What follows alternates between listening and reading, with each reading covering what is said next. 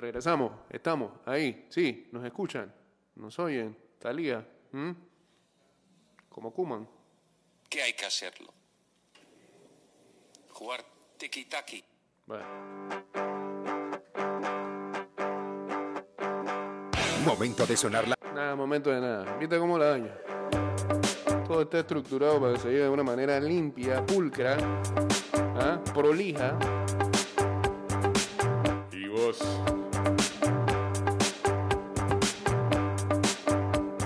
Garca. Estás escuchando Ida y Vuelta con Jay Cortés. Chanta.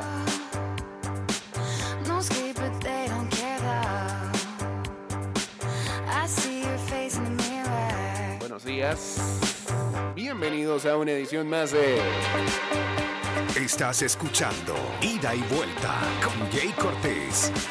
Estamos en cabina de Mix hasta las 7 y 10. Somos honestos.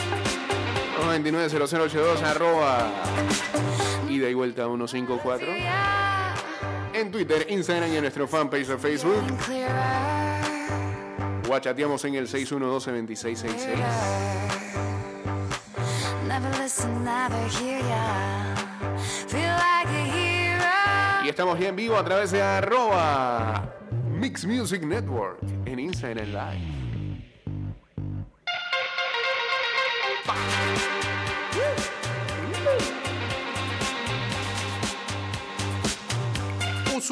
Recuerden que la pantalla facial no reemplaza el uso de mascarilla en el metro. No bajes la guardia. Cuidándote, nos cuidamos todos. No reason, but I feel ya. Our skies are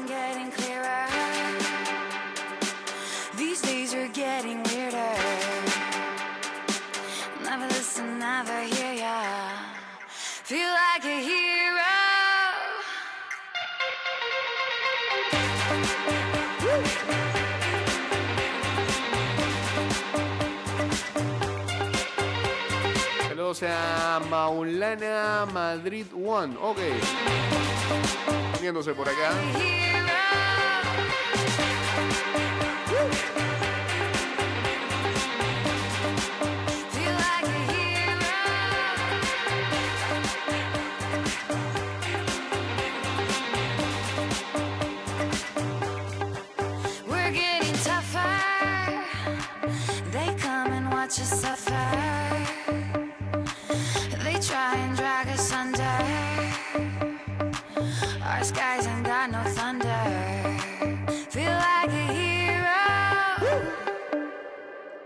Chao, gracias. ¿Por dónde arrancamos? Ah. ¿Quién tiene acá? ¿Quién tiene acá?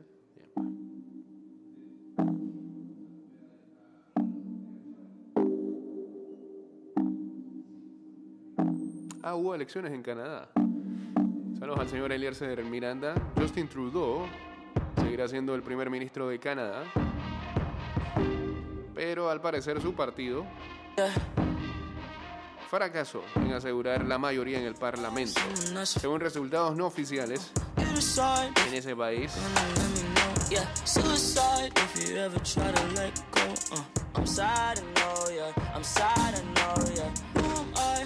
se reporta que en Afganistán eh, los talibanes están restringiendo a algunas chicas de asistir a las escuelas.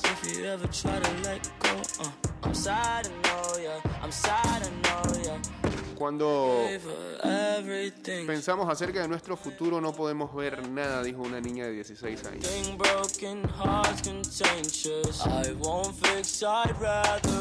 Y bueno, creo que ahí arranca la Asamblea General de las Naciones Unidas, ¿no? Hay varios mandatarios, incluso el nuestro allá. Eh, lo interesante que esto yo no sé si es como si fuera un halftime show de la NFL. Y no sé cómo le van a dar cabida a eso, pero eh, se va a presentar BTS.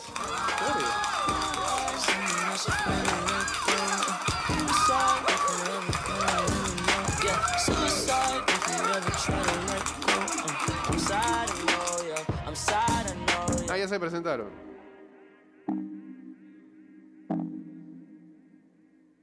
BTS visitó este lunes eh, la Organización de las Naciones Unidas. La agrupación surcoreana formó parte de la tercera Asamblea General de Naciones Unidas, donde brindó un emotivo discurso sobre los jóvenes como parte del lanzamiento de una campaña de UNICEF. La campaña se llama Generation Unlimited. Además cantaron Permission to Dance.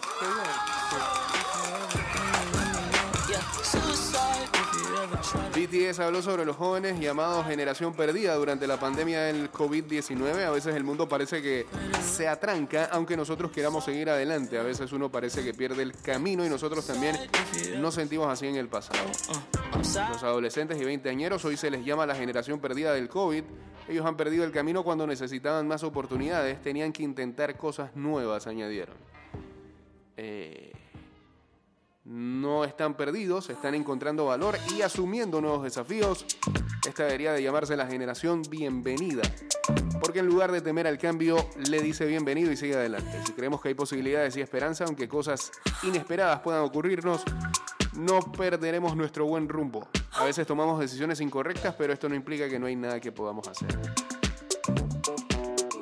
Bueno, eh,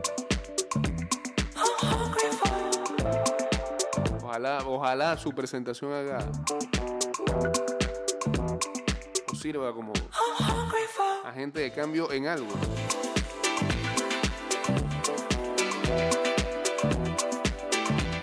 Me gusta BTS. Está cool. Muchas gracias, señor McCollin, hombre. Ayer nos visitó el señor Samuel McCollin y ese programa lo pueden escuchar través de Anchor.fm, Spotify, Apple Podcasts. Saludos a los amigos de que están hablando.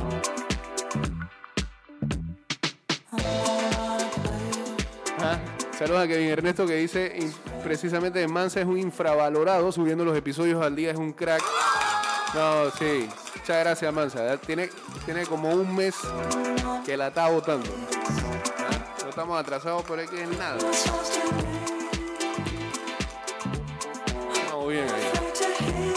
¿Sabe por qué? Porque Mansa ahora se hizo adicto a la NFL. Todos los días me habla de los Dolphins. ¿no? De, de cuándo este muchacho es fanático de Miami. Pues está bien, está bien.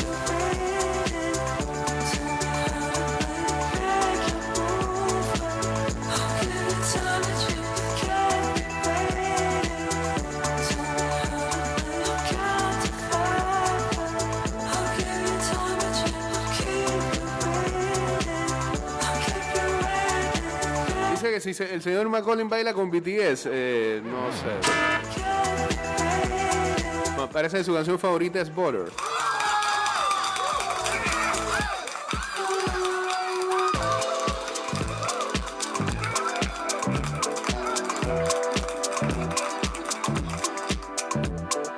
En nuestra sección favorita de este programa llamada ¿Y ahora por qué le daremos plomo al Barça?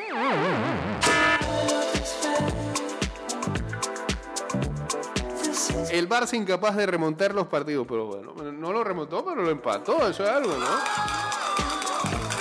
Eh, escribe Albert Gracia para el diario Sport que lejos han quedado aquellas noches de remontadas que tanto gustaban en el Camp Nou, donde el equipo creía y la afición casi marcaba el tanto que abría el camino de la esperanza. Ahora, la hinchada espera No, ahora la hinchada escasea, perdón, en el feudo azulgrana, pero lo que también escasean son precisamente eso, las remontadas. Ya ni se recuerdan, básicamente porque la última data de hace siete meses en un lejano Betis Barça en el Benito Villamarín, que terminó 2-3 gracias al tanto de Trincao en el 80 y- Trincao, en el 87 en el Wolverhampton, ¿no? Desde entonces el Barcelona ha sido incapaz de remontar un solo partido en el que se ha ido al descanso por detrás en el marcador. En ocho ocasiones ha sucedido, pero solo ante el Betis. Terminaron llevándose el gato al agua, buen pregunta, de esos que dice JC. Datos que se explican por múltiples razones que trataremos de desgranar. El Barça nos está mostrando como un equipo fiable atrás. Tiene debilidad defensiva.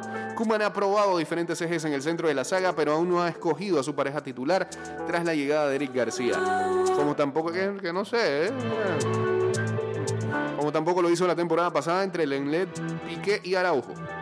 Araujo, pues, con tilde en la U. Ni la defensa funciona ni el bloque parece ser compacto. Serios problemas cuando el equipo no logra robar tras pérdida y se supera esa primera línea de presión. Si te cuesta marcar y además encaja, además de eso falta gol. Costándole horrores cerrar su propia meta, el equipo tampoco podemos decir que sea un festival en ataque. La llave maestra llamada Leo Messi que abría los candados rivales ya no está. Y de momento no ha aparecido nadie dispuesto a suplir sus goles. Memphis quiere, pero está demasiado solo a la espera de ver cómo regresan hombres que deben ser importantes como Ansu Fati, Dembélé o el propio Coutinho. Además, no hay desequilibrio. Coutinho, Demir, Memphis, Luke de Jong, Luke de Jong. Todos ellos son jugadores que buscan el desequilibrio por dentro, pero nunca por fuera. El Barça ha visto como ante defensas en bloque bajo, sus ataques se estrellaban una vez tras otra por el centro. Sin Ansu ni Dembélé, el conjunto azulgrana no tiene extremos que abran el campo y permitan oxigenar por dentro para que los espacios los aprovechen los de John, Pedri y compañía. Para remontar en partidos donde el rival se encierra, los extremos deberían ser claves buscando el uno contra uno. No hay desequilibrio por fuera, pero tampoco hay jugadores cuya especialidad sea esa.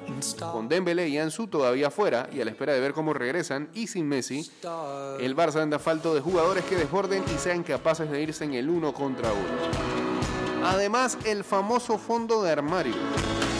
Los partidos se complican y hay que cambiar dinámicas en la segunda mitad. Los cambios deben surtir efecto. Kuman ha visto cómo el fondo del armario se ha ido vaciando poco a poco hasta el duelo de ayer, donde no tenía delanteros para ofrecer algo distinto a lo que había sobre el verde. Tuvo que poner a Piqué y Araujo ahí arriba. Además hay falta de garra y de planes. Llámenlo garra, coraje o chip ganador clave para creer hasta el final. Con todo el partido por delante, el Barcelona jamás avasalló con fútbol y ocasiones a un rival inferior futbolísticamente como el Granada. Y se fue yendo del partido cuando más conectado necesitaba estar. Y por último, parece no haber un plan para solventar situaciones donde el equipo se deja, se deba enfrentar al marcador. Ante el Granada, por ejemplo, el plan fue colgar balones y más balones al área, esperando un milagro que finalmente sucedió a medias. Mucho pelotazo ayer. Araujo de apellido Coraje puso las tablas, pero ya no hubo tiempo para culminar la remontada. Si el Barça se ha visto perdido incapaz de remontar en partidos donde había que hacerlo y con más de media parte por delante para lograrlo. La receta no debe ser otra que tratar de ser mucho más contundentes tanto arriba como atrás. No hay equipo campeón que no remonte aquellos partidos que se complican. ¿Ah? Como el vecino de al frente, ¿ah?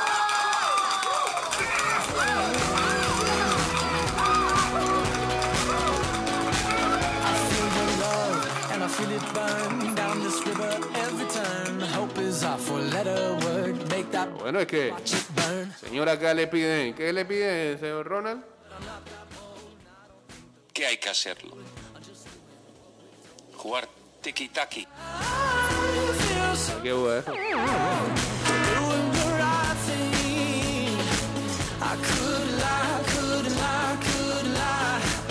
Estimado usuario, durante tu viaje en metro, refuerza tu protección para evitar el COVID-19. Usa mascarilla correctamente. Pantalla facial que cubra ojos, nariz y boca. Viaja en silencio.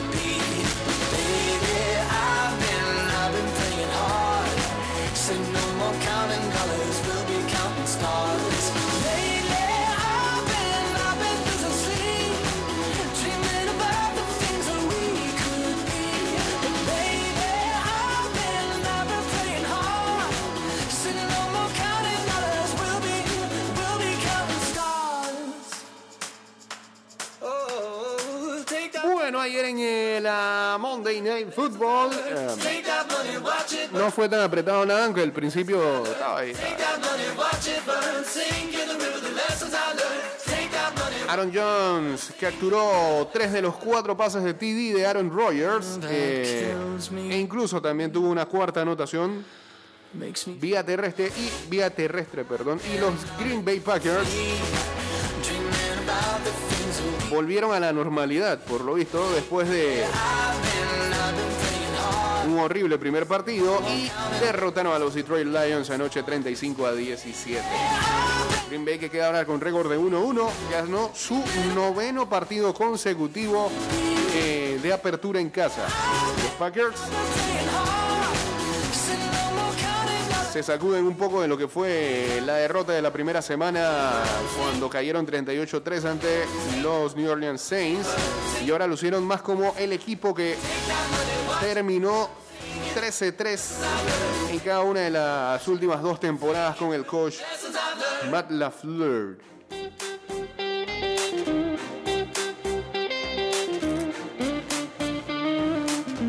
Rogers ayer se fue de eh, 22-27 para 255 yardas y sobrepasó a John Elway para ser ahora el décimo cuanto a yardas por aire de todos los tiempos con 51.633. grandkids and a daughter's coffin. I never really knew him when he was growing up, but I assumed that it was a little from young parents for him. Rogers en cada una de las últimas cinco derrotas en temporada regular de los Packers. Ha tirado al siguiente partido cuatro pases de TD y no ha tenido intersecciones. Viene siendo una constante. Sabe, sabe sobreponerse rápido. El señor Aaron Rodgers. Saludos por acá para Diego Astuto que dice Go Packers.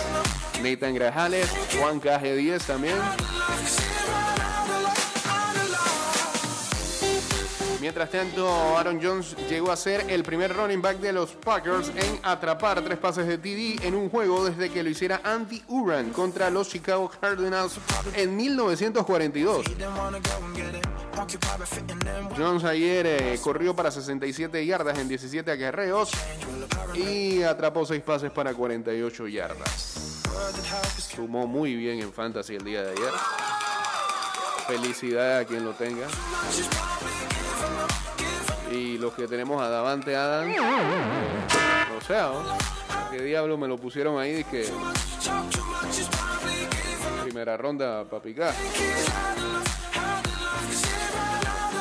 Dice acá Nathan Goff se le acabó la gasolina en los dos últimos cuartos y ya había gente que pedía a Jordan Love. Sí, en Green Bay, exacto. Y acá Goff, pues Goff volvió a ser el mismo de siempre. O sea, se veía bueno el arranque y todo, pobre Detroit. Uno no, entiende cómo los Rams le dieron tanta plata a ese ciudadano hace un par de años atrás. Always like to ride. 21 years of age. How many lives was gone to waste for his praise until I see some fucking change? And I don't even know why. We continue to fight one another now. Y bueno, hoy tenemos que recapitular el cubre o no cubre de esta semana 2 para ver quién fue el que más acertó de, nuestros cuatro, de nuestros cuatro pronosticadores. Esperemos que le hayan servido de algo para sus apuestas, sus parlays. Eh, La gente puede ver qué opinan los expertos en alguna situación que no decidan o que se encuentren indecisos y ahí lo marcan en tu parlay. Pero en la fantasy de ida y vuelta, que son ocho ligas, solamente vamos a mencionar quienes están liderando cada una de ellas.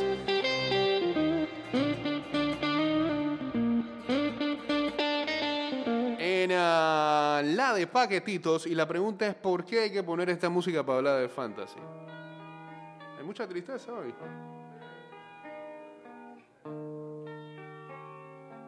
Los Lions son la, ayu- son la ayuda que necesitan los Packers, siempre fieles.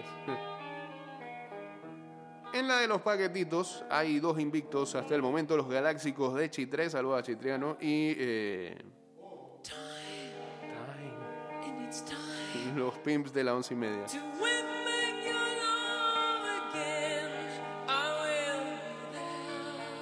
Y ahora con ustedes. No, no, no.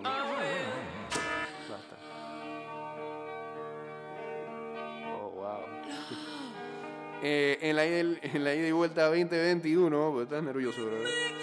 Los Bill Match 2021 y, y los vagabundos de la 500, vaya, Toño. Están 2-0.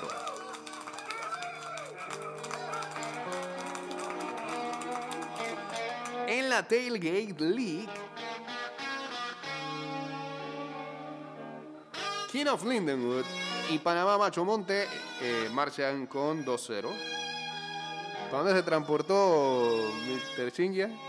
A la mina, dice. Ah, New Orleans perdió, nadie dijo nada. Eh, ayer dijimos algo ahí en el programa, ¿eh? que Jameis Winston no era el que...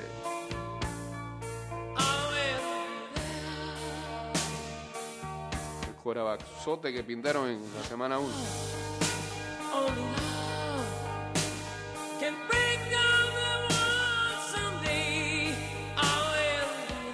En la Wins League, eh, invictos marchan a Hakuna Matata y el señor Tommy Wrestling. ¿ah? Está concentrado en la fantasy, por eso ya no manda columnas.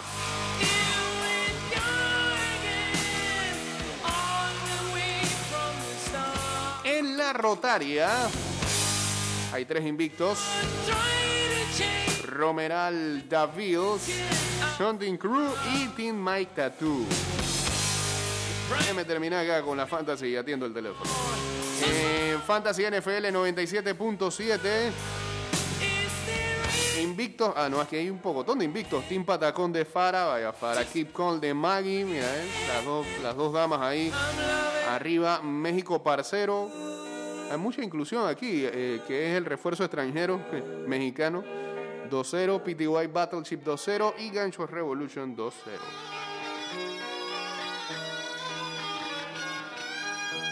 En la Cappers League,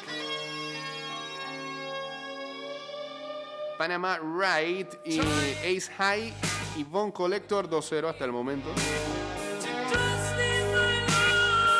La 2.0 y con esta cerramos. Team Chori Pita. Está invicto en todos lados, pues. 8 al Suspects. Y eh, los robacordones de. Ah, no, este no. Los robacordones no. Son los Pongan de Gaby Torre. Mira, tío, Gaby Torre. Por lo menos a Gaby Torre aquí le va bien. Lleva el nombre de un equipo acá y va invicto 2-0. Acá sí. Goza de las mieles.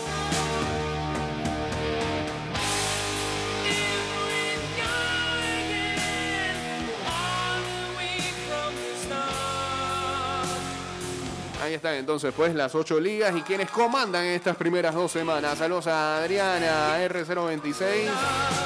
Ahora sí, 229-0082.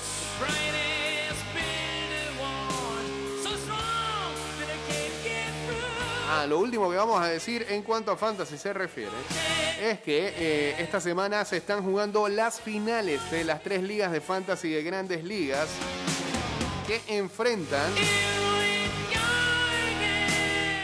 en la gran carpa de ida y vuelta a los talingos de San Miguelito del señor McCollin. Está en la final contra The Deoson West Team.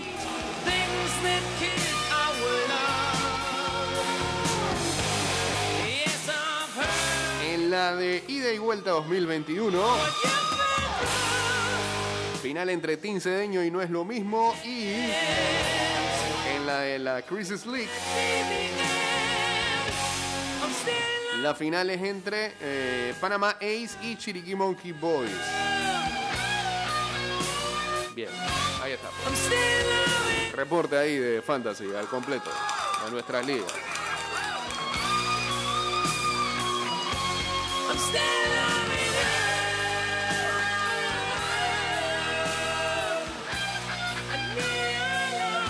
Ah, bueno. eh,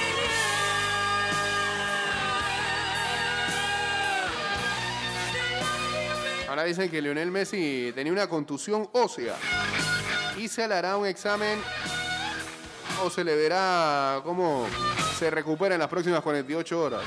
Ok. Que la nota está en francés, así que estamos hablando. Señores, este programa termina en Spotify, en Apple Podcasts y también en Anchor.fm.